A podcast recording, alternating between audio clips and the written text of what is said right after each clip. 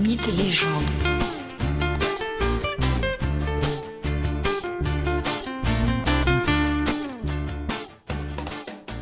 Bonjour à tous et bienvenue dans ce nouvel épisode de Mythes et légendes. Je vous propose aujourd'hui de poursuivre la découverte du monde souterrain, de continuer notre séjour entre le Styx et les enfers, notre route traversant le Tartare. Après avoir fait la rencontre d'Hadès, je vous invite à venir saluer son épouse, la sublime reine des morts, fille de Zeus et de Déméter, la puissante Perséphone. Le premier épisode mythologique majeur concernant la déesse née des amours du maître de l'Olympe, Zeus, et de Déméter, la déesse des moissons, et sœur de son amant. Bref, je disais donc, le premier épisode mythologique majeur concernant Perséphone et son enlèvement par Hadès.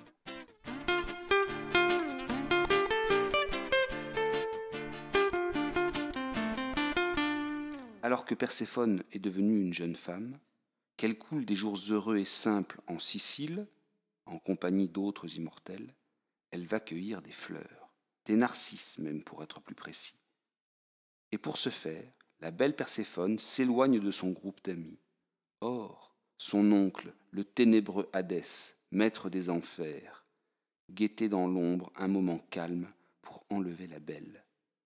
Il est en effet très amoureux d'elle, au moment où Hadès pose ses mains sur Perséphone pour l'enlever et la faire prisonnière, c'est-à-dire l'emmener avec lui dans le monde souterrain, son royaume, la jeune déesse hurle, elle pousse un cri assez violent pour que sa mère, Déméter, l'entende et accourt à son secours. Mais quand elle arrive, elle ne trouve personne.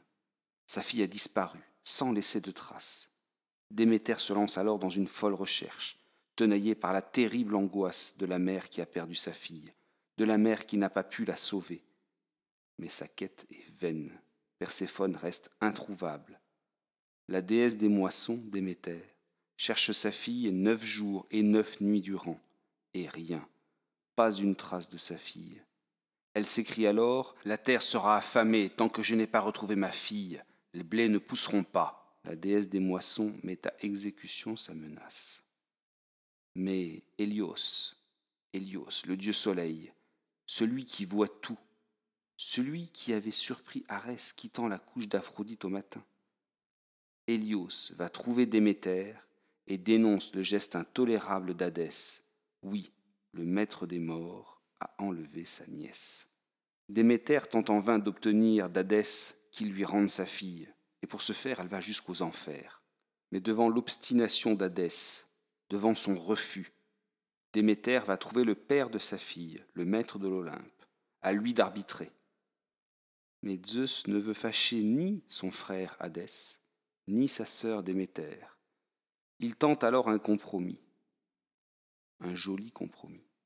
Perséphone restera aux enfers avec son époux la moitié de l'année, durant l'automne et l'hiver, puis l'autre moitié, elle rejoindra sa mère, la déesse des moissons.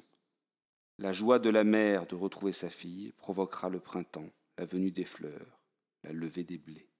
Perséphone a hérité de sa mère un certain goût pour les jardins merveilleux et abondants. Il se dit qu'aux enfers, elle a un merveilleux jardin, un jardin dont les plantes et les fleurs sublimes qu'elle cultive sont des pierres précieuses, des rubis, des émeraudes, des opales ou encore des diamants.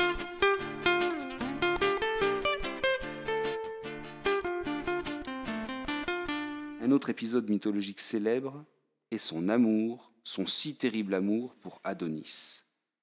Lorsque Adonis naît, Aphrodite en tombe immédiatement follement éperdument amoureuse.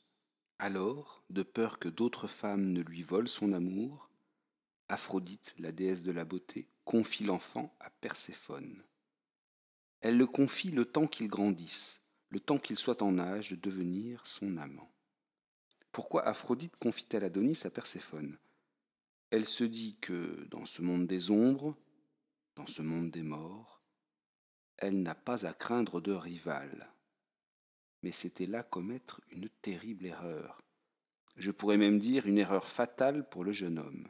En effet, Perséphone, la reine des enfers, changée en nounou pour l'occasion, tombe elle aussi amoureuse d'Adonis? Et quand Aphrodite vient réclamer Adonis devenu jeune homme, Perséphone refuse. Les deux jeunes et amoureuses déesses demandent à Zeus d'arbitrer le conflit. Adonis sera un tiers de l'année avec Aphrodite, un tiers avec Perséphone, et le dernier tiers, il en fera ce que bon lui semble. Perséphone accepte le compromis à la condition qu'Aphrodite ne porte pas sa ceinture d'or magique qui la rend irrésistible, qu'elle ne la porte pas quand Adonis est avec Perséphone.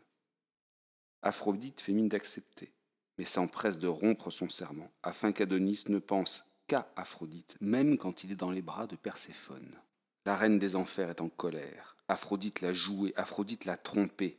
Puisque c'est ainsi, Perséphone va trouver Arès, le dieu de la guerre, et l'amant d'Aphrodite. Perséphone lui révèle que son amour, la divine déesse de la beauté, est amoureuse d'un simple mortel. Arès, dévoré par la jalousie, se change en sanglier, en puissant sanglier, puis charge et tue Adonis alors que celui-ci se promène en forêt. Maintenant, le jeune homme est mort. Il sera ainsi pour toujours aux côtés de Perséphone.